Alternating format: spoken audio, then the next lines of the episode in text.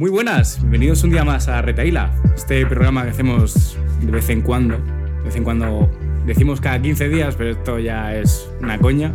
Y hoy nos hemos plantado aquí a robar una azotea más. Primera vez que lo grabamos, además, un poquito más, más serio.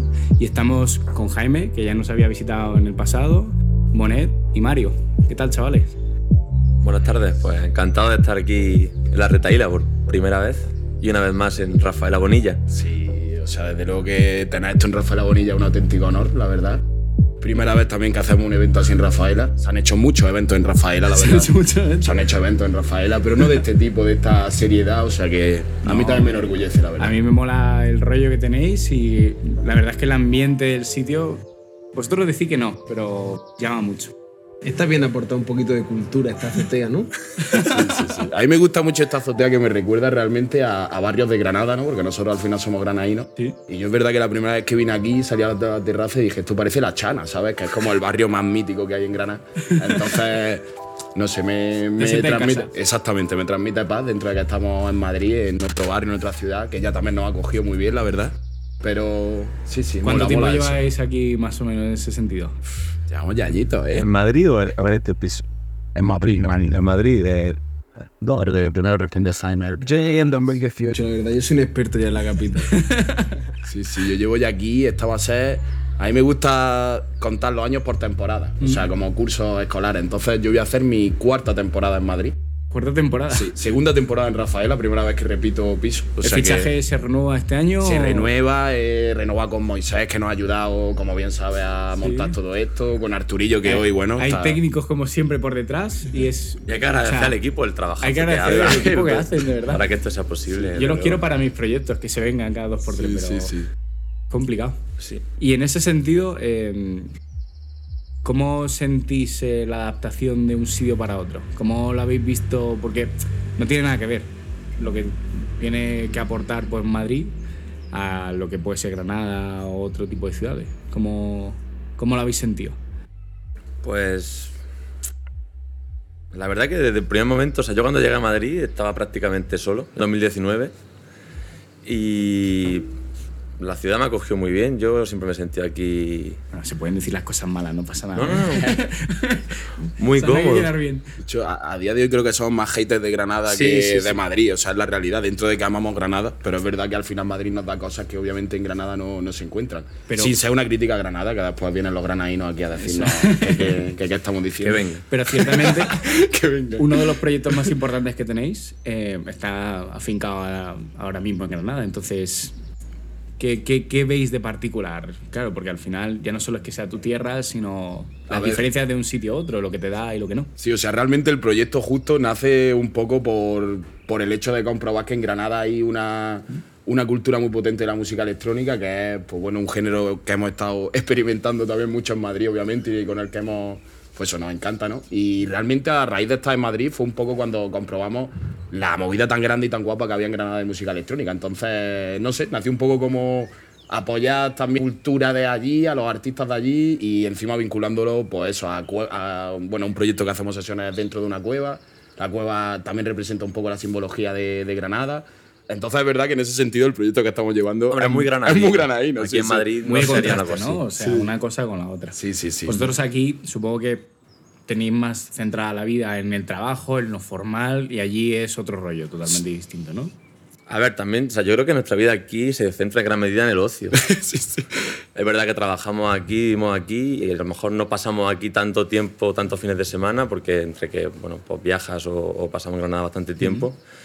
Pero vaya, tampoco yo veo a Madrid como una ciudad en la que vienes, trabajas y, y simplemente haces tu vida como, como un hormiguero, ¿no? Muchas veces se critica Y quizá a la Madrid gente un poco tiene así. ese estereotipo, ¿no? De Madrid, ciudad de trabajo, de tal. Obviamente lo es, pero. Hay mucha gente que no le gusta Madrid, que odia Madrid, creo que es un poco porque tiene esa idea, esa concepción, en parte quizá porque también su forma de experimentar Madrid ha sido un poco así, pero también es una ciudad que te ofrece mucho en cuanto a, a posibles planes, a posibles formas de relacionarte con la gente, distintos estilos y no sé, tienes muchas más oportunidades de hacer cosas que en una ciudad como Granada, Es diferente. Sin, sí. A ver, al final yo creo que vienes a Madrid por trabajo, ¿Mm? pero tú no te quedas aquí por trabajo, te quedas aquí por lo que tienes aquí. Si no, una persona no va a seis años en una ciudad que es aburridísima, que no tiene nada que hacer. Al final viene Ya, aquí, hay un montón de gente, de planes, Mm. eh, todo el mundo encuentra su sitio, todo el mundo te acoge. Eso no está en cualquier ciudad y, claro, se valora. Se nota. Recuerdo Bueno. un artículo, perdona que te interrumpa, que leímos hace poco, que a mí me preocupaba porque era como que decía un poco que a los 30 años Madrid se acaba. ¿Sabes? Para gente que. Y a mí, o sea, como. ¿Y eso? Porque, Claro, o sea, digamos los 30 años como poniendo esa edad como punto de partida a intentar hacer una vida, hacer una familia. Sí, a construir algo Claro. más serio. Obviamente, Madrid es mucho más cara que otras ciudades como pueden ser Granada, ¿no? Que creo que de hecho a mucha gente que pueda ver el podcast dirá. Es lo, sea, que, es lo que hablamos incluso con Jaime en su momento, no sé si te acuerdas, el, el episodio que grabamos En en particular fue el de todas las Big Four y hablábamos precisamente de que el RIL económicamente pues no era lo mismo en Madrid que irte a comprarte una casa en Granada, al fin y al cabo. Entonces, eso es también, yo lo entiendo como que debe ser algo chocante, en el sentido de que tienes muchas oportunidades aquí, pero también es cierto que allí tienes tu casa, tu vida, tu familia, hay otro rollo, eh, la vida va mucho más despacio, aquí la gente va muy corriendo, las oportunidades son distintas, pero también se puede teletrabajar, ¿sabes? Que Sí, sí, la verdad que lo del teletrabajo, ya que estamos hablando del teletrabajo, ¿no? Una, una pasada, ¿no? Que se creó a raíz de la pandemia.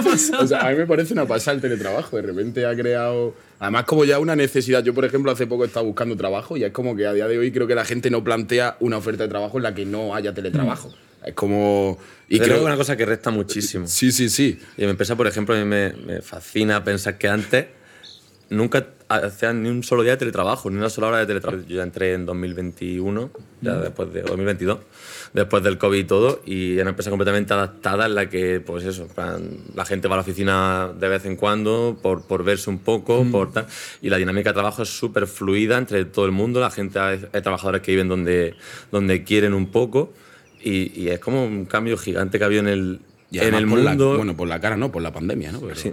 Es cierto que ha habido muchas empresas como que no lo han mantenido, ¿no? Hay algunas que sí, y hay otras que han- son un poco más conservadoras en ese sentido y han vuelto...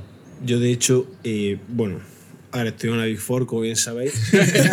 ¿Otra más? Otra Big Four. Ah, Vamos a hablar de Big Four. Porque la vida cambia y cambia mucho. Y otra de las Big Four me ofreció un salario mucho más alto, muchas mejores condiciones. Y cuando estaba en, Bueno, fue paraíso, ¿eh? sea muy exacto. cuando estaba por la entrevista final me dice, bueno, sí, tal, lo único que nosotros no tenemos teletrabajo. Y digo yo, ¿cómo? Y dije que no. Y luego incluso me volvió a llamar uno de los socios para decirme que, que bueno, que me iban a ofrecer mejores condiciones, que tal, pero que, que no entendía por qué para mí era tan importante el teletrabajo. Y digo, bueno, al final es un- una nueva forma de trabajar. Me parece importante, me parece que te ayuda a conciliar, nos permite a la gente que somos de fuera irnos fuera.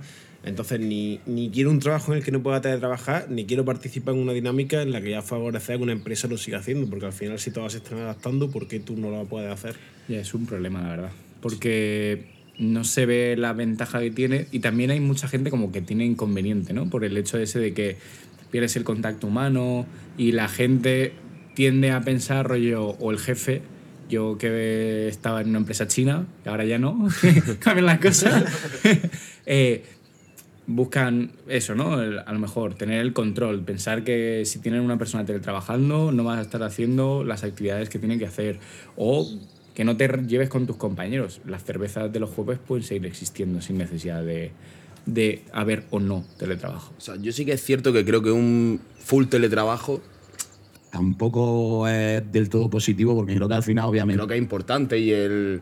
Pero ya te digo, creo que a día de hoy es una cosa... Mi primer jefe, eh, yo estaba trabajando en Madrid, era full teletrabajo y era granaíno, literal.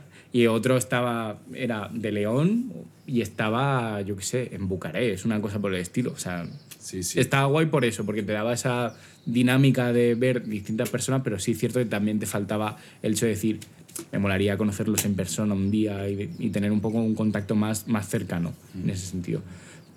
A ver, es, es difícil porque mm, no se fían, yo creo, las empresas en ese sentido, a la hora de pensar que cuando tú teletrabajas, pues tienes la ventaja de poder gestionarte el tiempo como quieras, hacer las cosas como quieras, vivir donde quieras y al final decir, pues no estoy en Madrid, me voy a Granada, porque es mucho más sencillo económicamente para mí sustentarme, no tengo que gastar tanto dinero en alquiler, no en todo ese tipo de cosas.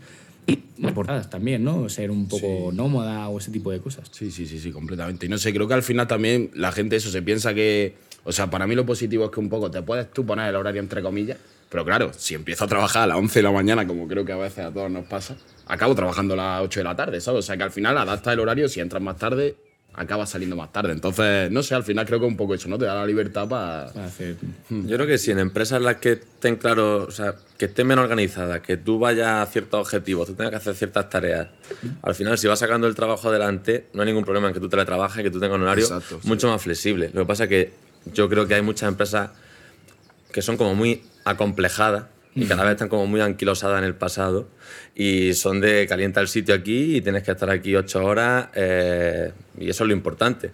Entonces, claro, cuando a estas empresas se les escapa el control sobre su gente, quieren que no haya teletrabajo para poder estar ahí viendo lo que tú estás haciendo, las horas que estás echando y, claro, al final yo creo que se puede dar un poco una selección natural de que estas empresas, por el tema del teletrabajo, aceleren su, eh, su descompás respecto a las demás empresas, quedarse un poco atrás. Mm. Los trabajadores más cualificados que exigen mejores condiciones no van a querer trabajar con esas empresas y cada vez se van a ir a otro tipo de empresas que ya funcionaban mejor de antes y ahora el teletrabajo lo hace más evidente. Porque si tu empresa no funciona con el teletrabajo, en gran parte es porque tú no tienes bien organizada tu empresa. Claro.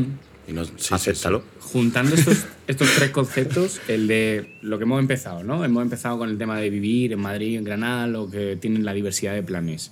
Eh, la diferencia económica que puedes obtener eh, también trabajando y el teletrabajo.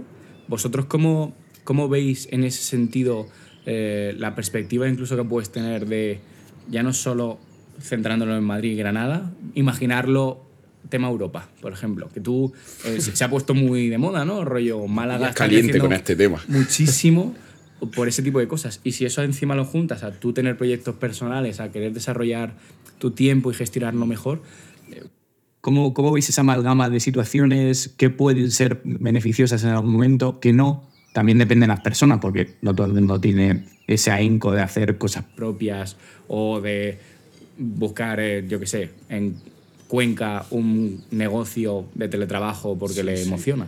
No sé, ya te digo que justo nos pillas calientes con este tema porque Mario y yo estuvimos en Berlín hace dos semanas. Sí. Justo en el aeropuerto, bueno, tuvimos un viaje bastante gracioso porque Un viaje, sí, se podría decir que... somos pobres, ¿eh? obviamente, entonces tenemos que buscar... No podemos sacar los vuelos directos de Iberia al horario en el que mejor le viene a la y gente. más planeando un viaje en una semana que lo planeamos. Entonces, claro, hicimos un viaje en el que teníamos una escala en Billund, que era una ciudad de Dinamarca. Estuvimos allí teletrabajando. De hecho, una vez más, es que además viene muy a O sea, contar ¿y- todo y esto. ¿De dónde a dónde era el Mira, viaje? salimos, Madrid-Billund. Salimos de Baraja a las 6 de la mañana, creo, ¿no? 7, Seis- algo seis así. y poco, llegamos a Billund a las nueve y media. Perfectos para fichar, para que. para fichar. Tenemos horario flexible, más o menos. no, espero que esto no lo vean. Bueno, tampoco si lo ven nuestros jefes. mira, ¿qué Sí, no, no. Eh, lo hicimos. Hicimos nuestras ocho horas, Claro, ¿eh? O sea, cumplimos nuestra jornada. Llegamos al aeropuerto de Billund a las 9 y media, cogimos el wifi de allí, estuvimos teletrabajando, pues, pues eso, desde las 9 y media, porque el vuelo a Berlín salía desde Billund. A las nueve o así. A las pero 9 encima de se retrasó. El trayecto real era, vuestra intención era Madrid-Berlín. Sí, pero. Sí, Exactamente. tuviste que hacer Billund por... Sí, hicimos Madrid-Billund. Y era un jueves y, claro, pues, el día entero en el aeropuerto de Billund, ¿te Claro. coges vacaciones? ¿Para qué? ¿Para qué? Si ¿Para puedes qué? teletrabajar allí en óptimas condiciones. Además, va a pasar 16 horas en un aeropuerto, no sé cuántas, bueno, 16 igual me he colado, 10 horas en un aeropuerto, ¿por qué pedirte un día, no? Si puedes hacerlo desde allí. Entonces, justo en ese, en ese aeropuerto conocimos también a un tío que teletrabajaba, bueno, un chaval que era de Cataluña, y él teletrabajaba desde Berlín, pero él quería vivir en Berlín porque Berlín le gustaba, o sea, su empresa estaba en España, y claro, ya a mí en ese momento se me abrió también un poco la mente de decir, joder, yo tengo un, tra- un trabajo full remoto. Eran cosas que obviamente sabía que existían y que la gente lo hacía. Pero no sé, como que no te plantas igual Berlín, que es una ciudad europea, como me preguntabas, como para hacer eso y dices, ¿por qué no? Después también está el tema, dices, ya que me voy a Berlín, prefiero irme a una empresa que me pague un sueldo alemán, no que me paguen un sueldo español. No, claro, a ver, esa, o sea, ese es el, el principal punto, porque al final eh, yo suelto esta perla así tan gorda porque es lo que también se está viendo un poco, ¿no? El tema de no solo el teletrabajo, que hay empresas que sí lo aceptan y otras no, sino el hecho de que tú cuando tienes la oportunidad de teletrabajar, eh, ya no hablamos de, de economía, tu vida puede cambiar de si tú tienes el sueldo alemán Claro. y estás viviendo en España y ya no te pongo en Granada. O sea, es que ahí ya eres el rey, ¿no? Al final yo creo que eso es una de las principales ventajas que tenemos los españoles, porque al ser uno de los salarios más bajos de Europa, claro, el coste de contratación es nulo. Y, Díselo a mi jefe cuando me pagan. Exactamente, el coste de contratación es nulo y en- sin embargo en, en España hay empleados muy cualificados que pueden hacer perfectamente el trabajo de cualquier lugar de Europa. Entonces, claro, los países con salarios bajos salieron muy beneficiados. ¿Por qué? Porque se están empezando a contratar gente española a trabajar para países extranjeros. Con un sueldo que a ellos les parece más barato y ahora solo les parece más alto. Y claro, salimos claramente ganando. Claro, el- porque lo mismo trabajar en. Si trabajas en Granada para una empresa noruega, evidentemente el salario que tiene es enorme aquí. Y allí, pues bueno, es inferior al de sus trabajadores. Claro, pero por eso, tío, estás como planteando la- el hecho de vivir en España con un salario europeo. El problema es vivir También en Europa. pasar al revés, claro. Claro, ese es el problema. Que desde España creo que es difícil plantearte irte a un, vi- a un país de Europa a teletrabajar con tu trabajo español porque obviamente Berlín igual no es el caso, porque no creo que Berlín lo comprobamos, creo que es más o menos es como Madrid. Pero claro, sabes que en Berlín te pagarían el triple, entonces dices, hostia, claro. soy tonto, ¿sabes? O sea, Y no solo es eso, es la, la conciliación también, pues eso, con tus proyectos personales, la forma en la que puedes empezar a plantear ciertas cosas que aquí no puedes a día de hoy. Eh, ¿Habéis hecho esa prueba? Rollo, eh, ¿habéis planteado vosotros o sondeado un poco el mercado en ese sentido? No sé a qué os dedicáis, pero ¿habéis sondeado un poco en ese sentido el mercado y habéis visto si es posible, viable y demás? Lo digo porque yo sí lo he probado y mi experiencia es un poco ambigua, es un poco rara, de momento. Quizás en próximos episodios digo, guay, la hostia, lo he conseguido el trabajo de mi vida. Pero de momento como que yo tengo esa sensación de que sí es cierto que te reclaman, pero te reclaman más para que te vayas para allí que darte la oportunidad de teletrabajo. A no ser que seas un senior, full pro manager, no sé qué, y que entonces tenga como la seguridad ellos de que 100% pues se llevan un valor asegurado. ¿Lo habéis probado? o- A mí la verdad que sí me han ofrecido trabajo fuera, pero es verdad que han sido todos presenciales. ¿Mm? Pero es que creo que la gente para la que están reclamando en este tipo de puestos son más bien puestos de data analyst, data scientist, como el Moy. como nuestro amigo Moy, exactamente. Entonces, claro, nuestro trabajo es verdad que se requiere mucha más presencialidad y en eso no, creo que son ellos los que están saliendo más beneficiados que los del resto del mundo laboral, vaya. No, claro, normal, sí que es eso. O sea, yo lo comento también porque sí, o sea, mi, mi rama laboral es un poco eso, ¿no? ¿A qué te dedicas tú ya? Que me apetece saberlo. soy ingeniero. vale, genial. de Teleco. Y entonces, como que lo hemos hablado en algún momento, eh, la libertad que te da es la de que a veces puedes dedicarte a muchas cosas y a nada a la vez. Entonces, puedes conocer de inteligencia artificial, puedes conocer data science, puedes conocer todo ese tipo de cosas y saber moverte, pero a la par también hay otros empleos que requieren que estés ahí presencial. Yo qué sé, si eres un preventa, pues tienes que estar por huevos presentar. Y, y depende un poco también de la dinámica de las empresas. Eh, yo he visto eh, mucho el tema de las consultoras españolas, requieren 100% que estés ahí eh, presente, al cañón, porque no entienden que una persona pueda ser un poco polivalente en ese sentido también, ¿no? Y es, es un poco complicado ver perfiles así de esa forma, como más cambiante. ¿Vosotros en ese sentido cuál, cuál es vuestra... ¿A qué os dedicáis? Pues a ver, yo trabajo también para ingeniería, de renovable en este caso. Y la verdad que tampoco he buscado mucho trabajo, eh, no una cosa que me haya planteado a nivel remoto de otro país, no sé cómo debe de estar el panorama. ¿Mm? En general tampoco he dedicado mucho tiempo a buscar trabajo porque es una cosa que, que me cansa mucho y que... o sea, es, es tu trabajo, buscas trabajo. sí. Y si ya tienes uno y dices, bueno, pues Cierto. vamos tirando con lo que hay, ¿no? Pero yo mi sensación es que creo que son más puestos remotos y de hecho muchas compañías extranjeras que vienen a España, por lo menos en el tema de las renovables, buscan gente española, para, pero para puestos en España.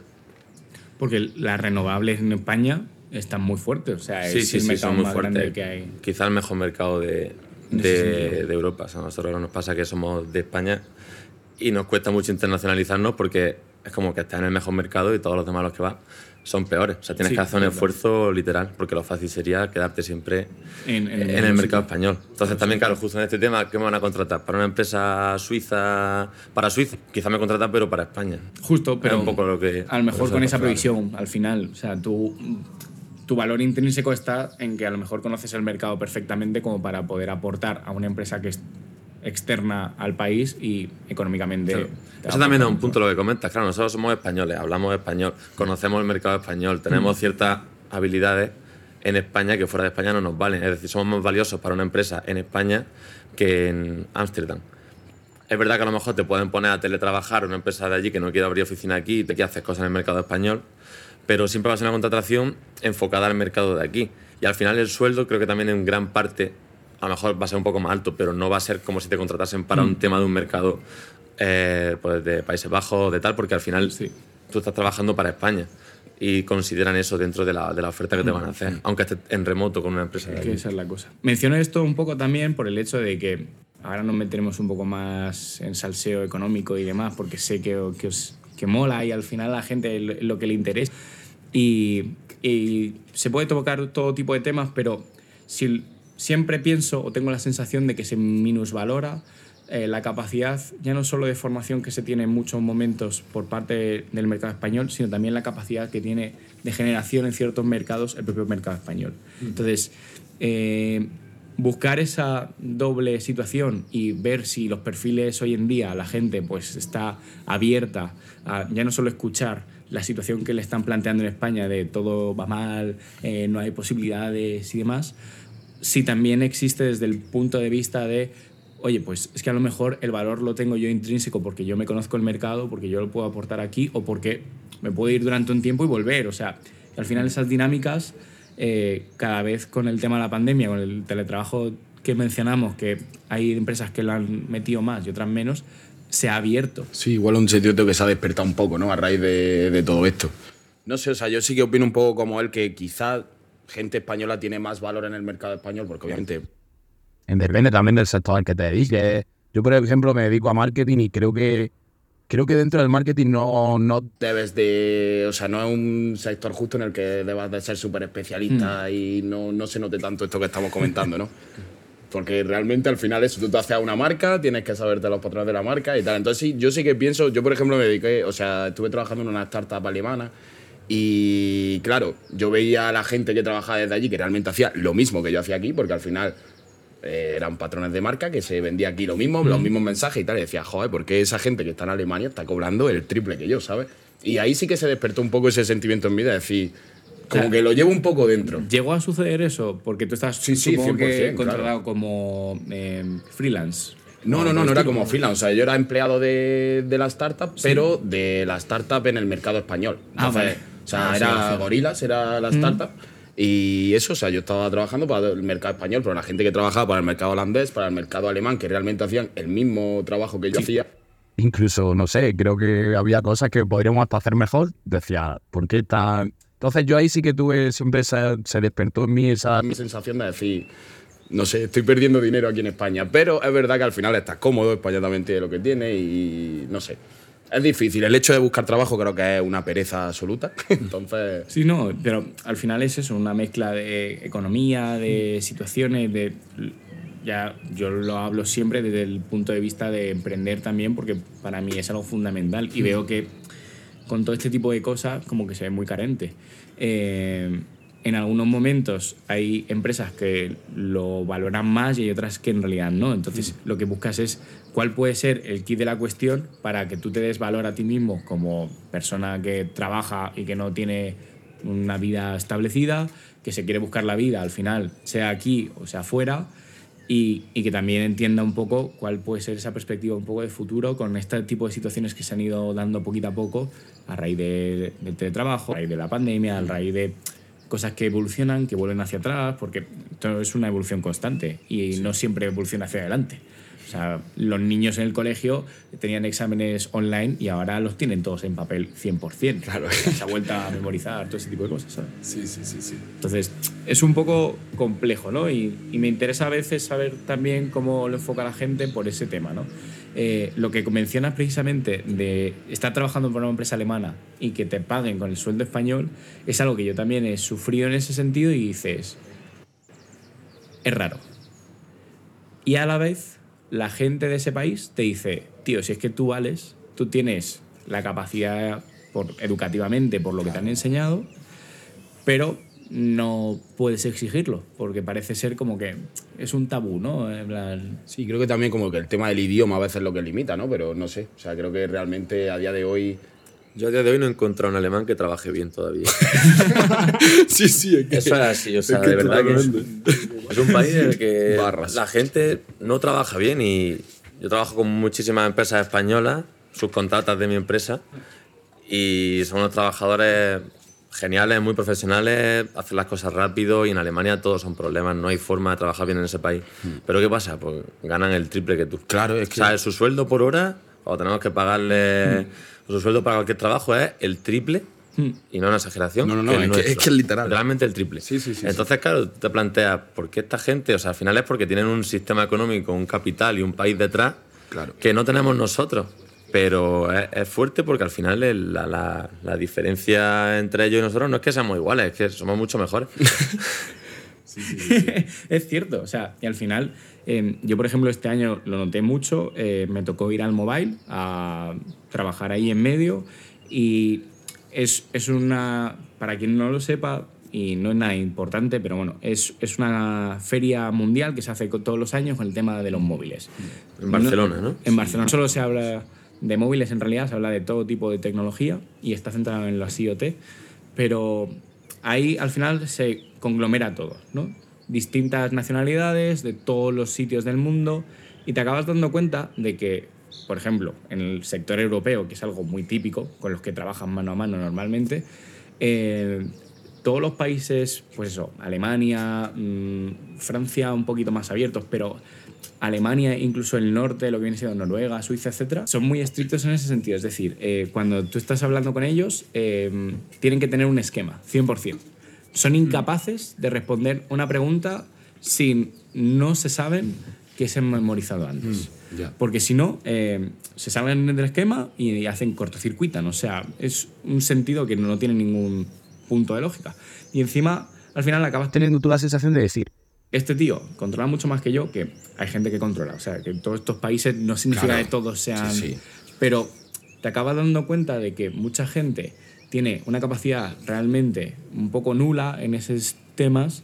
Tú tratas de aportar y te ves siempre como diferenciado, porque es el español el que está hablando y no es el alemán que controla en su momento, en ese campo, en ese aspecto, y es el que está desarrollando esa tecnología. Claro, pero tú lo sacas de ese tema y es un analfabeto. O sea, tú lo sacas de ese- el tema en el que es especialista, en lo que él controla, lo que él domina, y no tiene capacidad y de, de improvisación, claro. Mm. no tiene capacidad de, de tomar decisiones por sí mismo sin tener una jerarquía o sin tener unas órdenes claras. Mm, ¿Sabes? Entonces al final Y es lo que notaba yo mucho, porque por ejemplo les sacabas de esa conversación a nivel de que los españoles cuando preguntamos, cuando nos interesamos por algo o simplemente estamos en ese ambiente de negocio, no hacen las típicas preguntas formales. O sea, viene, preguntas, sí, cuéntamelo. Cuando te interesa de verdad, le hacen más preguntas a raíz de ¿y cómo va? ¿Qué es? ¿Por qué? Y, y entonces, ese tipo de cuestiones que parecen a veces tan tontas pueden hacer que una persona, mm, como puede ser la filosofía alemana, sea un esto es así porque sí y ya está. ya. Y en un no, hombre, tiene que haber una explicación. Entonces, es, está bien en algunos momentos como filosofía, está bien incluso socialmente para nosotros mismos como ventaja hacia ellos, pero también te hace replantearte pues todas esas situaciones económicas que estamos viviendo a día de hoy y decir, ¿dónde está nuestro valor? ¿no? Porque si nosotros lo tenemos, pero no se nos refleja, entonces, ¿qué estamos haciendo mal? Hay algo que Claro, no... eso te iba a decir porque. O sea, son peores que nosotros, nos gusta menos cómo trabajan, sí. Van mucho mejor que nosotros, desde luego. O sea, Algo falla, Es es el incomparable, problema. no como Alemania o como España, que son un país que, bueno, como has dicho antes, pues no tiene oportunidades, las cosas como son. Y económicamente, además, es, es eso, ¿no? La, la diferencia que tiene. ¿Por qué O sea, creéis que pasa eso? O sea, es decir, si nosotros somos más válidos trabajando que los alemanes, que yo lo pienso, Yo. ¿por qué nos va mucho peor como sociedad Pues no sé qué porcentaje de españoles hay válido y qué porcentaje de alemanes hay válido. Habría que verlo, ¿no? O sea, yo me comparo con los de mi mismo nivel, quiero decir. Obviamente, en todos los países hay de todo, gente muy válida y gente muy poco válida. Pero está en empresas, está al mismo nivel directivo, está el director de tal, está el CEO, está el empleado y está, ¿sabes? Todo. Y yo me comparo con gente de tu mismo cargo en diferentes empresas alemanas y dices, pff, regular casi todo. Yo a nivel de empleado creo que al español le limita mucho, como he dicho antes, el tema del idioma. O sea, creo que es como un miedo constante que tiene el español de... O sea, obviamente en España se habla inglés, pero es una realidad. Creo que en los países europeos, mm, pues bueno, se habla mejor inglés, ¿no? O parece que esa es la sensación que hay, por lo menos, ¿sabes? O sea, ¿No crees que también en la filosofía? o igual es- ya... Que yo no- y- o sea, eh, claro, por el idioma, en Francia tampoco hablan inglés, en Francia Ya. son negados con el inglés y les va mucho mejor que a nosotros también, sin sí, ser sí, Alemania, sí, sí. pero Y allí, eh, sí, sí. No se y puede los trabajos son en ver, francés. pero también, ¿qué tío, creo que en- dependerá mucho del tipo de trabajo, porque por ejemplo en Alemania sí que creo que a nivel técnico, a nivel auditoría, a nivel ingeniería deben ser mejores. que nosotros, que tienen más conocimiento porque son más metodológicos, pero no en todos los trabajos, no en el artístico, tal. No creo que destaque un alemán frente a un español porque no, me sorprendería, ¿no? Con los cuadriculados que son. Sí, sí, bueno, ya al final meternos en arte creo que ya es otro, Sí. otra movida. No, pero hasta en marketing, ¿no? Sí, sí, sí, sí, realmente sí, pero no sé, o sea, creo que aquí hay dos puntos de los que estamos hablando. Por un lado, a nivel sociológico, económico, de por qué Alemania y los países occidentales son más potentes, y a nivel de lo que estamos hablando ahora de personas cualificadas que podrían hacer un puesto mejor que un alemán, pero que al final no lo están haciendo, o sea, y están cobrando menos por hacer lo mismo. Entonces, Pero una parte sociológica también tiene que ver con, con la filosofía de cada país, ¿no? En la interpretación de cada uno de lo que es bueno en su trabajo, lo que hace bien en ese sentido, ¿no? Entonces, como es cierto que está dividido, pero afecta en, en ambas direcciones. Hace que al final te plantees tú, coño, no sé, o sea, a ver, que sí, puede haber mucho español que le haga las cosas mal. Yo no estoy hablando ya de España, España, yo hablo de mí. Y casos individual o de los casos que yo tengo alrededor. Veo gente muy válida, pero veo muchas veces como gente que se cierra a que no, tiene, no puede tener oportunidades, no puede vivir de ciertas formas. eh, yo qué sé, que su alternativa es eh, vivir, ya lo- yo qué sé, en un pueblo de Lugo en el que ganes cuatro perras y voy a estar relajado y tranquilo, pero no puedo tener oportunidades de aspirar a más, porque mi capacidad como español no me lo permite. Pero claro, es una consecuencia de tu sistema económico, no es la causa de que tu sistema sea así. Yo, o sea, yo lo que creo, claro, porque un alemán de un pueblo perdido de Baviera, lo mismo tiene una Claro. empresa de la hostia en su pueblo que hace máquinas para hacer zapatos y se mete ahí y tiene la vida resuelta. Pero aquí un chaval que se va a un pueblo de Lugo, pues no tiene... Entonces, a lo mejor el chaval, pues, replantea su vida y dice, pues nada, me voy aquí tranquilo y no hago nada. Pero, ¿es eso causa del propio sistema o es la consecuencia de que el sistema sea así? Es que es una mezcla, porque al final eh, es como lo del huevo o la gallina, ¿no? Yo creo que al final acaba haciendo tanta alimentación en ese sentido que, que ya son las dos cosas a la vez. Es tanto la causa como la consecuencia. La causa es filosóficamente o eh, introspectivamente las personas lo que consideran hacia sí mismos, ¿no? Lo de yo puedo haber tenido una formación súper buena, pero a lo mejor no soy tan válido como para. Porque lo opino, pero no lo actúo. Es decir, yo no cojo ahí, ahí en medio, en mitad de una charla con un alemán, cojo y digo, esto se hace así porque esto, esto y lo otro. Y yo me merezco que a mí me paguen esto, esto y lo otro, lo mismo que estás ganando tú en tu país. Y a la par, la consecuencia por el hecho de que, como no sales adelante, la única alternativa que tienes es la de decir, bueno, pues agacho la cabeza, sigo adelante, no hago nada más. Entonces, Claro, pero es que es causa del sistema, ¿no? O sea, no lo crees. O sea, ahora mismo, fíjate, somos cuatro chavales relativamente formados, carrera, máster, años de experiencia. Pagamos más de la mitad de nuestro sueldo en la casa solo. Tampoco ahorra una gran cantidad de dinero, se me refiero. si nosotros andamos así como está el reto, no te habla de emprender porque ojo, tienes suerte, toma un camino, sale. Digo, el mercado laboral, pues te deja de lado, por así decirlo, comparado con Alemania. cierto, comparado. O sea, no, no es proporcional la diferencia de salarios con la diferencia del coste de la vida. Y lo que comentaba Mario me parece muy interesante, porque al final, claro, un chaval no cualificado en España, no hay industria como para poder dar trabajo con un salario bien remunerado. Pero claro, un chaval en Baviera igual tiene allí la fábrica de no sé qué hostia, ¿sabes? Y, No, no, sí, y gana sí un pasa. mineral. Entonces, claro, al final eso sí que es también un consecuencia. sistema educativo y económico mejor. Su sistema educativo que divide a la gente, es un poco nazi, pero divide a la nazi. gente entre Estuvimos los también más comentándolo listos. bastante. Claro. divide a la gente entre los más listos, los más tontos y los intermedios. Y ahora los más listos los pone a estudiar carrera de doctorado, a los intermedios los pone a hacer, pues, no sé, típico contabilidad, etcétera. Y a los más tontos, perdón para ellos, pero como los consideran, pues los pone a hacer cosas más manuales y, y ese tipo de cosas. Eso desde que son bastante pequeños. Entonces, como que busca formar a cada gente. lo que es fuerte y lo máximo a lo que puede llegar y luego adaptar esas necesidades a su sistema económico. En España eso no se hace. Aquí estudia carreras hasta el más tonto. Todo el mundo, claro. O sea, ¿Tú Y- crees que eso mejoraría el sistema educativo español? Si lo hicieran Claro. Es un poco ¿Te nazi. parecería bien? Hay un debate ético, claro. O sea, es decir, obviamente su sistema funciona mejor que el nuestro. Claro. Ahora, ¿queremos hacer eso o no? O sea, en, en pro de la productividad de la economía, ¿queremos sacrificar nuestra igualdad de oportunidades, nuestra igualdad Claro. de, de- de personas, de ciudadanos, no? Pero a la par, por ejemplo, está, está sucediendo ahora, ¿no? No sé si estáis puestos en el tema de los problemas agrarios que está habiendo en ese sentido, toda la cosecha que está perdida porque al final económicamente... mal año de lluvia.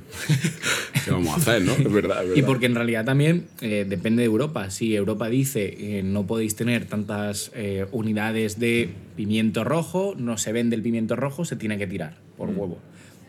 Entonces, en ese sentido, por ejemplo, nuestra industria a nivel Agrícola es muy fuerte. con respecto a otro tipo de países, es un sector en el que si nos metemos, que nos meteremos ahora después en el sector de emprendimiento, es lo mismo, tiene una salida potencialmente económica, si estuviese bien tasada económicamente, eh, muy buena, pero a raíz de las situaciones y de las políticas económicas y de la filosofía que tenemos nosotros, nosotros aceptamos que a nosotros nos impongan unas tasas, un arancel en particular, es decir, no se puede mandar tal cantidad de, hasta aquí eh, se hace de producción, el resto se tira, y nosotros al final, de un sector que se podría sacar mucho dinero, dentro del sector de gente que podría ser menos válida, por lo que se puede considerar, ¿sabes? Para los Sí, alemanes. Em, sería algo que en realidad, en realidad haría que económicamente nosotros fuéramos mucho más fuertes. Pero tú crees que un país a día de hoy puede ser realmente potente con la agricultura? Porque quizás también el problema es que no es lo mismo intentar innovar y que tu sector sea la agricultura que sea la industria. Y quizá por eso Alemania nos lleva ventaja, aunque también es cierto que existen claros desarrollos comparativos en la Unión Europea que beneficia siempre a la industria alemana frente a las potencias agrícolas, porque al final está controlada desde allí, hasta cierto punto. Es una mezcla, porque yo creo, o sea, mi filosofía particular, esto creo que nunca lo he dicho, mi filosofía... Confiésalo. Estamos aquí sacando cosas. Mi, mi filosofía en particular creo que eh, la industria es súper importante, eh, es una mezcla, pero la, la agricultura también. Creo que gran parte de todo ello es generar todo ese ecosistema. Y eso mismo lo, se puede ver, tú mismamente lo puedes ver en el sector de, de la industria energética. Cuando tú te cargas eh, la producción de electricidad mediante mm, las eh, centrales nucleares, estás perdiendo una capacidad económica muy grande que te afecta ya no solo a tu sector agrícola primario, que viene a ser la, la gente en su industria normal, sino también la industria plena y dura, o sea, textil, la tecnología Lógica, la... es una mezcla de cosas. Yo pienso que si se juntasen esas dos cosas que son fundamentales y, muy fuertes en España por el posicionamiento geográfico que tenemos, creo que sería óptimo nuestro país y a diferencia del resto de países de Europa, creo que seríamos la primera potencia en ese sentido. Eh, Pero es que yo creo que por eh, la capacidad económica, lo que genera cada sector, el país no puede depender del sector agrícola. Tiene que ser 100% no. básico, No, no. sí, para sus- sustentarlo, para que nos podamos comer, pero no puedes depender tu economía del sector agrícola, tendrá que depender de otras cosas. Ahora hay países que viven sin sector agrícola. Justo. Pero también hay países que tienen un sector agrícola muy innovador. Y, o sea, también parece como que solo se puede innovar en industria y tal, pero hay países como Países Bajos o como Israel que tienen un sector agritech muy potente. Hmm. Pero claro, no sé hasta qué punto eso se sustenta al final en tener un, pues, un sistema industrial fuerte y Es mucha innovación. Es un dúo al final, porque si, si tú lo piensas de esa forma, tú generas, eh, económicamente beneficios a nivel de que la industria vuelva aparezca por aquí, que siempre ha existido en realidad, porque si nos centramos en distintos sectores, sector textil, sector eh, zapatos, sector eh, construcción naval, todo ese tipo de El cosas. en automóvil. realidad, Siempre ha existido. Alemania. La, la particularidad es que eh, tecnológicamente eh, España quiera aprovecharlo o no. Lo mismo que eh, ahora el tema del silicio que se ha vuelto a dar ayudas que no valen para nada, pero en su momento éramos una potencia en ese sentido. Podríamos serlo. Lo que nunca se busca en ese aspecto es la investigación plena desde el primer punto para que toda esa industria que hay ahí en medio que se lleva a la agricultura, que es nuestro fuente de ingresos, junto con el turismo, junto con esa industria más hard, salga adelante. Entonces yo creo que si en ese sentido, si la investigación eh, a nivel económico fuese mucho más grande, yo creo que España sería primera en el mundo en ese tipo de cosas. Porque además se ve, eh, cuando Ferrovial se va de España, se va precisamente por eso. Y es una empresa muy potente a nivel de investigación, muy potente a nivel de eh, infraestructura, construcción, tiene todo. Y estamos eh, literalmente expulsándolos como si fueran los musulmanes en su momento, literal. Y, y no creo que sea correcto, porque al final lo que estás es pegándote un tiro en el pie. Sí, lo que pasa es que yo creo que dado que la capacidad de inversión que dio un país es limitada, tienes que tomar decisiones consecuentes, ¿no? Con dónde va ese dinero. Entonces, ¿el sector agrícola puede ser importante? El problema es dónde va el dinero. O sea, ¿es la mejor inversión que puedo hacer? Probablemente no.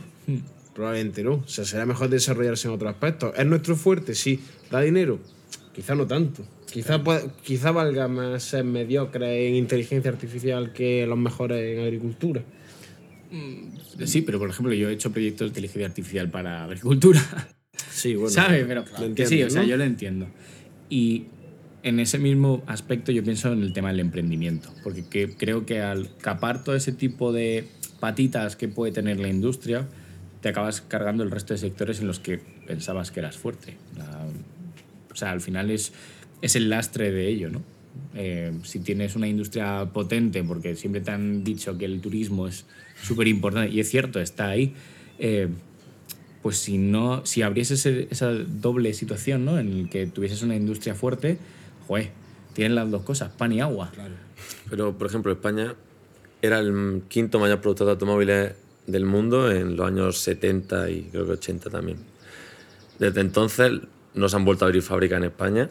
Se han cerrado algunas, un par de ellas creo. Y ya hemos bajado, no sé si estamos en el noveno puesto o en el décimo y tal. Las políticas, o sea, claro, o sea, no, no creo yo que el gobierno haya tomado políticas en ningún momento intentando incentivar el sector del automóvil o que España innove en el sector del automóvil o que se convierta en una potencia de tal. De hecho, han intentado abrir fábricas últimamente de Tesla, de otras compañías, a Tesla en Valencia de poco, y salieron allí un poco espantado y, y diciendo que la abren en cualquier otro sitio de Europa, ¿no? Entonces, eh, Sí, pero Europa también ha perdido ese nicho. O sea, por ejemplo, el sector automovilístico era lo último que le quedaba ya a Europa como fuerza grupal y se las han cepillado porque se la ha llevado China en, en gran medida. Es, eso es, a ver, esto es como todo, son presiones globales y después tienes que mirar las presiones europeas. Entonces, si ves que ese tipo de situaciones te está pasando, porque Europa, bajo mi concepto ahora, es el tablero de ajedrez, o siempre lo ha sido, de Estados Unidos y China, eh, tendrás que buscar la alternativa, la vía rápida por la tangente de, pues tiramos por el sector tecnológico, tiramos por sectores que veas que tienen una salida económica un poco más emulgente, rápida, y que a partir de ahí pues vivas. Bueno, vamos a sacar las cosas adelante y vamos a levantarlo, pero no pensar siempre un, bueno, no- es un país hecho para que los alemanes vengan a jubilar. Sí, el problema es que al final España parece que es mediocre en todo, ¿no? O sea, no llega a especializarse, y como decía, el sector agrícola, que podría ser un sector igual potente, pues claro, lo que tú decías, podría ser un sector en el que se innovase, pero realmente no se hace. Entonces, al final estamos ahí como siempre divagando en ese, en ese mar de... Pues. Igual somos potentes en turismo, ¿no? Pero Sí, en es tu- turismo, turismo barato. O sea, ¿Qué es eso? O, o jubilaciones, ¿sabes? Porque es que, a ver, pagamos al final a la, la seguridad social para personas europeas que vienen aquí precisamente a eso. Y, y está bien, ¿sabes? Pero tienes que. Está bien cuando le saques rédito económico.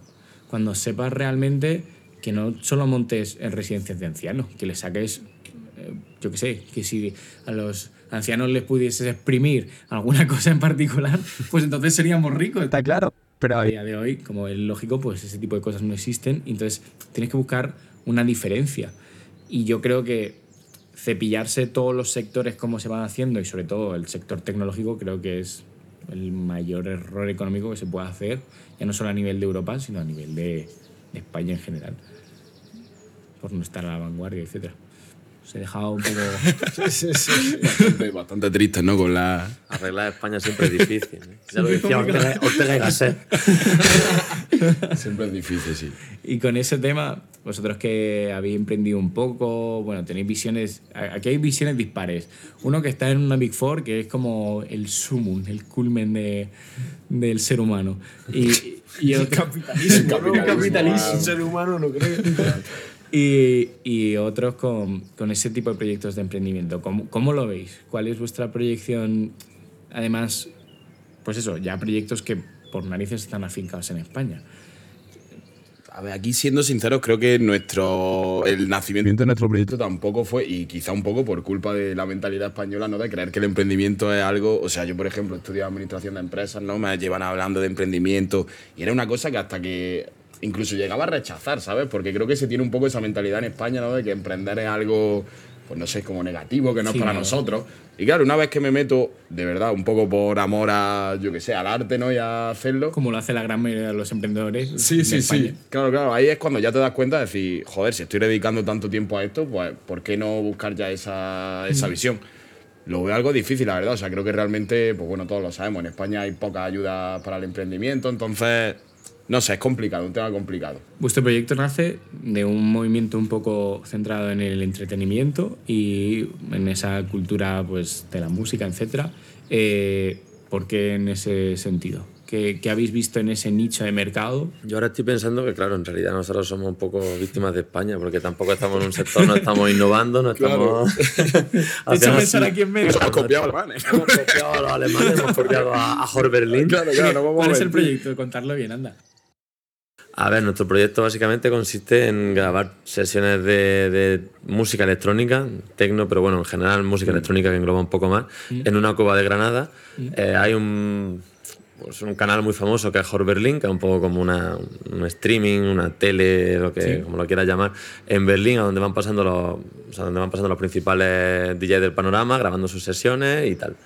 Eh, ¿Qué aportamos nosotros frente a esto? Pues bueno, en primer lugar, o sea, viene gente de Granada, de la cultura de allí más local, underground, y, y nuestro objetivo es que el resto de España y, y gente pues, que no lo van a llamar para Hot Berlin y que son muy buenos realmente y tienen esa oportunidad. Y luego, aparte de eso también, pues eh, tenemos la gracia de que, de que está en una cueva y de que pues, la decoración está currada, la escenografía está currada, la iluminación está currada, que Hot Berlin son los más grandes del mundo, pero al final siempre el mismo cuarto, que parece un cuarto Claro. de baño, y, y una animación del logo. un poco más, entonces nosotros pues intentamos curarlo en ese sentido un poco. Eso un poco nace por eso, ¿no? Por ver que Hot Berlin, un sello que es o sea, la marca más famosa en el mundo que hace este tipo de cosas, realmente el producto que ofrece es una cosa muy sencilla a nivel audiovisual. Entonces, claro, eh, tenemos un. Lo voy a decir la frase ya mítica, ¿no? Tenemos un colega que tiene unas cámaras que flipa. Y a raíz, a raíz de, de este. Sí, sí, hay que, hay que soltarlo. Y a raíz de este colega, pues nace. O sea, él con su inquietud de poder hacer un proyecto audiovisual potente porque tiene la capacidad para hacerlo, tiene los recursos para hacerlo, pues pensamos en esta opción de decir, joder, si esta gente de Hot Berlin graba sesiones en un cuarto de baño. ¿Por qué no vamos a poder nosotros hacerlo en una cueva? Además, incorporándole esos elementos de escenografía, eh, y eso, y encima apoyando a la cultura de la música electrónica de Granada, que vimos que era un nicho muy interesante. Entonces, Habéis visto que en el entretenimiento ese tipo de cosas y sobre todo en España pues como que crece, ¿no? Que llama la atención y que tiene tirón. Sí, o sea, yo creo que a día de hoy, no sé, la red se está viendo, ¿no? Y además creo que en España el El tema influencer, tema de redes sociales, es una cosa súper potente. Tener negocio de España es muy potente. Claro, la claro, en todos los niveles. O sea, los mayores streamers del mundo son Claro. españoles y Sí, sí, creo que obviamente eso nos ha inspirado a todos, ¿no? A gente, pues eso, a todos los streamers. Ve a Ibai, ¿no? Que es el cada más- vez que ve a alguien joven que se compra una casa, o es TikToker o es streamer o algo así. O Claro. sea, si tú tienes un trabajo Sí, como sí. los que tenemos nosotros, Yo estoy te va la vida. pero eso no sale adelante, ¿eh? Fíjate, es curioso lo que decíamos antes, porque igual aquí España sí que ha encontrado un nicho de potencia de. Justo, sí, sí, por o eso sea, lo un pregunto. potencial en Hay el que. cierta innovación tecnológica en el Sí, en el entretenimiento y en el, o sea, en el entretenimiento en internet. Entonces, no sé, creo que al final todos, ahora mismo estamos aquí haciendo un podcast en una terraza, entonces todos vemos como una salida, primero divertida para nosotros, para hacer algo que nos guste y después como, ¿por qué no? Una cosa que, Una din- dinámica diferente, ¿no? Claro, y que puede, y cosas que incluso pueden llegar a funcionar porque creo que eso, que España realmente tiene potencial en este, en este En sentido. ese sector. Sí, entonces no sé, un poco ya te digo, nace por todo esto, por nuestros colegas de las cámaras que flipan, le vuelvo a resaltar, nuestro amor por la música electrónica. Arroba. También agradecimiento, por supuesto, A Kevin hay que agradecerle, Sí, sí, que supuesto. es El, el, dueño, de, la dueño cueva. Ah, vale. Él vive allí y Sí, sí. Vive en la cueva. sí, sí, hay que desmontar su casa y montarla de mejor manera. cada vez que, cada vez que dentro. Sí, sí, manita. Sí, tío, está- Claro, hemos tenido también La suerte de encontrarnos eso, un equipo de gente, mm, nuestros amigos rodeados también de otro equipo, pues eso, con recursos suficientemente potentes como para poder hacer esto. A Kevin que nos deja su casa para poder hacer esto. Entonces, no sé, nos hemos encontrado una serie de facilidades que hemos dicho, pues ¿por qué no? Distinta. Pero Sí. Yo creo que tampoco nace, ¿no? Como una idea de emprendimiento buscando. Nunca sí, a realmente- Claro, más bien fue una cosa que gusta hacer, ¿no? Que mola, que me sabéis qué tal, y si algún día allí son a beneficio. Claro, por eso justo decía antes, que creo que nace un poco por eso, un nacimiento de querer hacer algo divertido entre amigos y que realmente cuando empiezas a hacerlo nace ese sentimiento de emprendimiento que incluso rechazaba antes y dices, hostia, pues ¿por qué, ¿por qué no? ¿Sabes? Justo, pero al final es que esa es la cosa. Eh, muchas veces no nos damos cuenta de que eh, ciertas personas en particular, pues nos llama la atención ciertos, eh, pues yo qué sé, contenidos o hacer ciertas cosas que no el público en general no hace. Y en ese aspecto, al principio no lo entendemos como emprendimiento, pero es que al final es eso, ¿no? Y, y cuanto más te vas juntando en este tipo de grupos y más vas compartiendo este tipo de emociones y de sensaciones, acabas viendo que el sentimiento grupal es de, joder, esto lo hice por amor al arte, pero en realidad es que es un emprendimiento, sí, porque yo estoy tomando las riendas de decir, voy a dedicar mi tiempo extra, que lo podría estar usando tirado en Netflix ahí en medio, Sí, sí. pues no, cojo y me pongo a trabajar y, y hago una cosa distinta y diferente.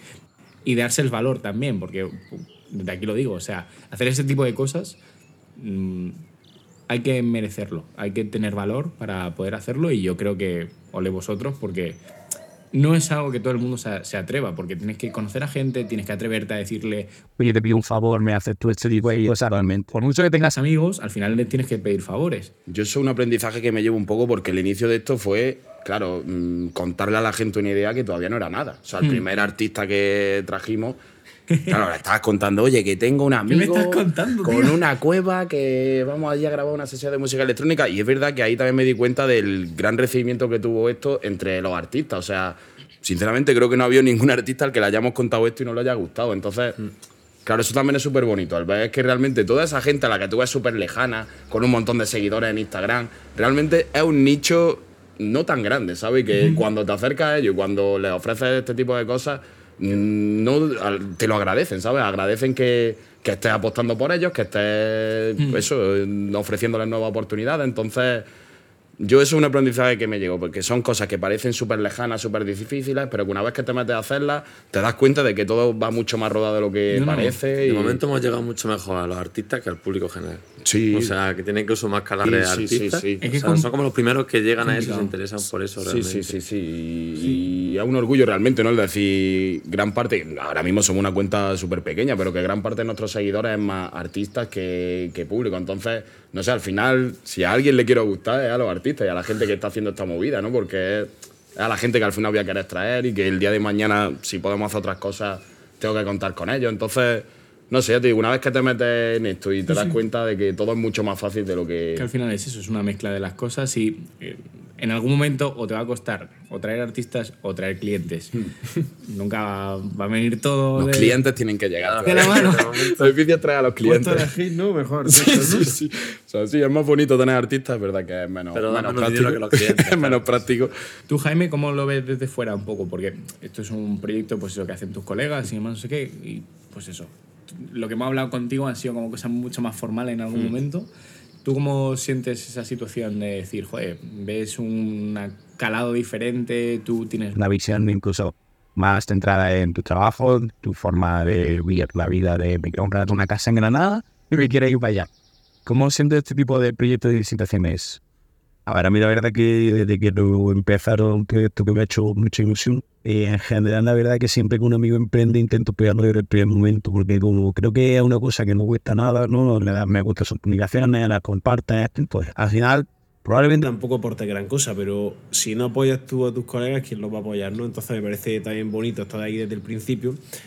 Y bueno, también ya pues, un poco desde el mundo empresarial, me gusta también estar ahí para ellos, ¿no? Si tienen alguna duda a nivel sociedad, tal, es verdad que ahora tampoco gran cosa porque todavía son pequeños, pero si el día de mañana quieren contar conmigo, Es pues yo voy a estar ahí con ellos. Y no sé, la verdad que es una cosa que me hace mucha ilusión. muchas veces se piensa como que tienes que tener la idea, ¿no? Que tienes que ser el mago, el que de repente tiene la idea, coge los bártulos y empieza a montar el proyecto. Y no se piensa que el apoyar o el estar ahí en medio y decir, Oye, que no tengo ni puñetera idea de lo que estás haciendo o no controlo para nada de este tipo de temas. Pero que si necesitas en algún momento, yo me pongo pasta porque veo futuro a este negocio. Eso ya es tener Sí, una sí, sí, visión. sí. Y no sé, nuestro proyecto, por ejemplo, creo que también nació así un poco. O sea, le da a Tony vimos unos cuantos, pero después eso se fue, se fue agrandando y al final pues se ha ido uniendo gente. Sí, y mucha cuando, gente llegaba y decía, quiero participar, Claro. no sé cómo, ¿qué hago? y cuando va avanzando te vas dando cuenta que realmente toda esa gente es súper importante para el proyecto. Entonces, no sé, eso es súper bonito, ¿sabes? Que la gente, aunque no sea tu idea, creo que el hecho de tener una idea es eso, como el primer, la primera semilla que obviamente es importante, pero que si tú no la riegas, eso no Eso va a seguir para adelante. Entonces, sí, sí, es súper guay eso, ¿no? Que al final la gente se vaya involucrando. Y, Sí, no, y me, me gustaba también hacer énfasis porque, o sea, hablando contigo, es como a veces da la sensación de decir, no, bueno, o sea, o tienen tus amigos la idea y demás, o sea, que ellos son los guays, eh, y tú estás ahí como de lado diciendo, "Oye, bueno, pues yo estoy aquí en medio dando el soporte, eh, planteando situaciones incluso más eh, peculiares como puede ser montar una sociedad, hacer ciertas cosas que a veces no se consideran como valiosas, pero son el pie fundamental también para pegarle el siguiente salto en esa escala que vas cogiendo poco a poco, ¿no? Es al final ir poquito a poco. A ver, yo es que creo que apoyar a tus colegas estén haciendo lo que estén haciendo es fundamental. o sea, me refiero al que no lo apoya, pues es un mierda, ¿sabes? O sea, yo a- apoyo a mis amigos porque están haciendo un proyecto que está chulísimo, de eterno, en una cueva, pero es que también apoyé a una chavala de mi clase que hacía bolsos veganos, ¿sabes? o sea, ni, Sí, yo- bolsos veganos, ni, ni soy vegano, ni quiero bolsos, ¿sabes? Sí, sí, sí. No, y yo, por ejemplo, también me he visto en esa situación de mi colega, el de las cámaras, que flipa, bueno. O sea, en el que, claro, él se. Vamos a tener que ponerle la foto ahí en medio marcado, macho. No, pero es verdad que también me he visto en ese momento de decir, venga, voy a intentar ayudarte en todo lo que pueda, en proyectos anteriores que ha tenido, involucrarme, sin yo sentirme realmente parte ni de la idea ni de nada, pero el simple hecho de apoyar y de eso, de que crear en ti cierto sentido, creo que una cosa súper importante para este pique. Hay muchas muchas formas de apoyar, hay muchas formas Sí, de hacer sí. las cosas y eso al final es lo importante. A veces siempre pensamos que es lo em- emprender es eso, ¿no? Tengo la puñetera idea, soy un crack. No, son muchas más cosas y es de donde nacen al final los grandes proyectos. Si tienen esa aportación, ese valor y la gente se esmera al final en, en darle ese sustento, porque puedes tener una idea muy buena que si nadie te da sustento, lo siento, sí, sí, Yo sí, creo que sí. todo el mundo ha tenido dos o tres buenas ideas en su vida como para... Por lo menos, No, no los he tenido todavía, ¿cuándo llegan? O sea, todo el mundo alguna vez se ocurre algo, pero que ni lo has probado y nadie sabe si eso realmente ocurre, ¿no? Entonces está el primer paso que lo pruebes, luego que alguien crea en ti y al final eso también es igual de valioso como que el que tú la tengas o la pruebes. Sí, sí, sí. Luego el que se desarrolle, el que se lleve a cabo, el que entre más gente y que siga funcionando. O sea, son muchos pasos hasta que Es funcione. mucho más difícil de hacerlo tú solo, yo creo, porque a todo el mundo le gusta tener mínimo un amigo que te dice, sin duda. Las Vamos para sí, adentro. O sea, es mucho más difícil decirte, venga, me voy a aventurar en Sí, esto, sí. No, en no, esta paranoia que se me ocurrió, tal. O sea, al final, mira, vosotros se ocurrió la cueva sola. No te metes en esa aventura. Que va, o sea, yo si no es por, vamos a mencionar al colega de las cámaras que flipa, que es Jakun, que cómo es su Instagram, ya que estamos a venderlo. Jack, Como Mar- qué Jack. Marchante. Bueno, lo sí. pondré por ahí abajo. Sí, sí, exactamente. Después te metemos en agradecimiento. Spotify, Jakun, por Dios, que no te nos enfades, pero sí, sí, obviamente eso. Si no Sí, es porque eso nace entre Claro. dos, tres, que. O sea, o la sea, idea no fue suya, pero él la llevó a cabo. Claro, y si, y si no es por él, esto no sale para adelante. Entonces, al final, creo que esa conexión entre varios perfiles, varios. Es la Es clave. lo que, o sea, sí, o sea, apruebo lo que dices. Una idea por ti solo, creo que es muy tiene difícil. todo el mundo. Claro, ahora tener los, huevos de sea llevarla. buena y segundo que la lleves a cabo. Y, Claro. y, y cómo sabes que es buena Y siempre vas a cómo la necesitar llevas a cabo. Un amigo financiero para que tú no estés robando la pasta para irte a- de cubata, pues ya está, es lo Sí, mismo, sí, sí, ¿sabes? sí. O sea, está guay. Sí, es, es, el, es el proyecto fundamental y el- la clave fundamental de que las ideas salgan adelante y Mm. de que construyas todo eso. Bueno, nos hemos quedado un poco sin luz, la verdad. Eh, rápido. Vamos con el tema de. el- siempre pido que por favor, eh, lo que venís, que si podéis o si queréis, podéis recomendar algo. En vuestro caso, habéis hablado bastante del tema del, proyecto de la cueva, que es un proyecto donde estaba mucho en a mencionar. Si tenéis alguna particularidad y alguna cosa distinta, Eh, adelante. Además, es tu segunda vez, Jaime, para hacer reválida y poder escoger una cosa distinta a la que mencionaste en su momento, que era un libro. Así que, vuestro momento. Venga, pues si queréis empiezo yo. Porque veo muy tímido al Es que veo muy tímido al resto, yo soy un chaval con experiencia en esto. Y bueno, esta vez, como no podía ser de otra manera, voy a recomendar el libro de mi padre. que lo ha sacado hace poco. Y no, la verdad que es una bomba de libro. A mí me ha encantado. A todo el mundo que ha leído le ha encantado. Y se llama Un silencio cómplice. Así que quien quiera, la verdad que voy a hacer muchísimo una play. ¿Quién es el, nombre del autor, por favor? Mi padre, que es Jaime García Torres, entrala. Vale, perfecto. Nos quedamos con esa recomendación por tu parte. Jaime, que doble Jaime, además, claro. Eh, ¿Cuál es la vuestra? Si queréis en Vale, grupo... sí. No, yo- Tú la tienes, yo la verdad que no la tengo nada clara, ¿eh? Piénsala, Pero piénsala. Voy a seguir. Yo voy a recomendar, eh, completamente al margen de todo, sinceramente lo, lo que me apetece, que es que escuché a Mida Alonso, que es eh, un rapero de, de aquí de Madrid de la Sierra, se hizo famoso por un tema viral que se llama Brixton en Twitter, porque hablaba de fútbol y tal. Para mucha gente es como el meme, en plan, porque escucha eso, eso es gracioso, tal. Y a mí me parece de verdad lo mejor que he escuchado en, en muchos años. Me ha vuelto a reconectar con el rap, porque yo he dejado de escuchar rap completamente.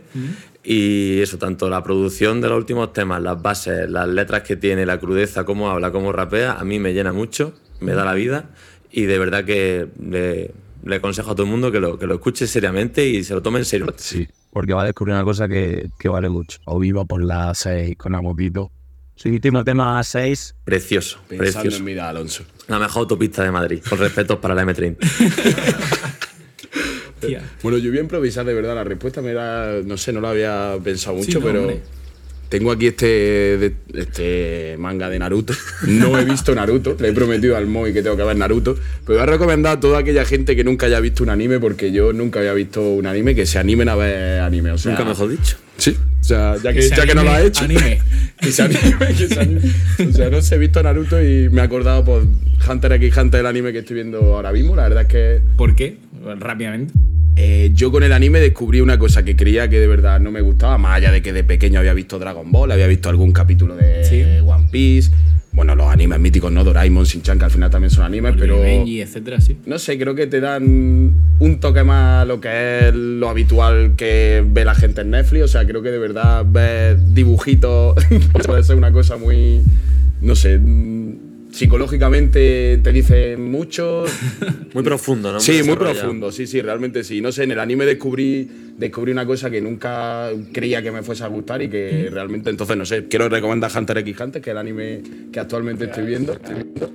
Porque eso me parece una cosa súper divertida, súper, eso, súper guay, que creo que todo el mundo debería de probar.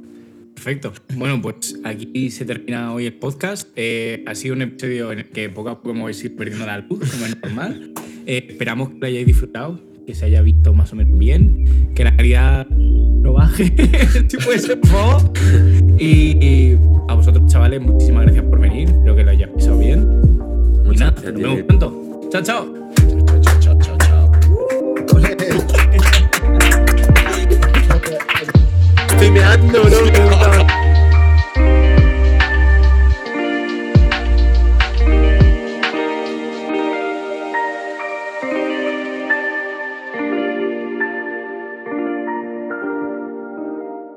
Hostia, qué bueno, tío.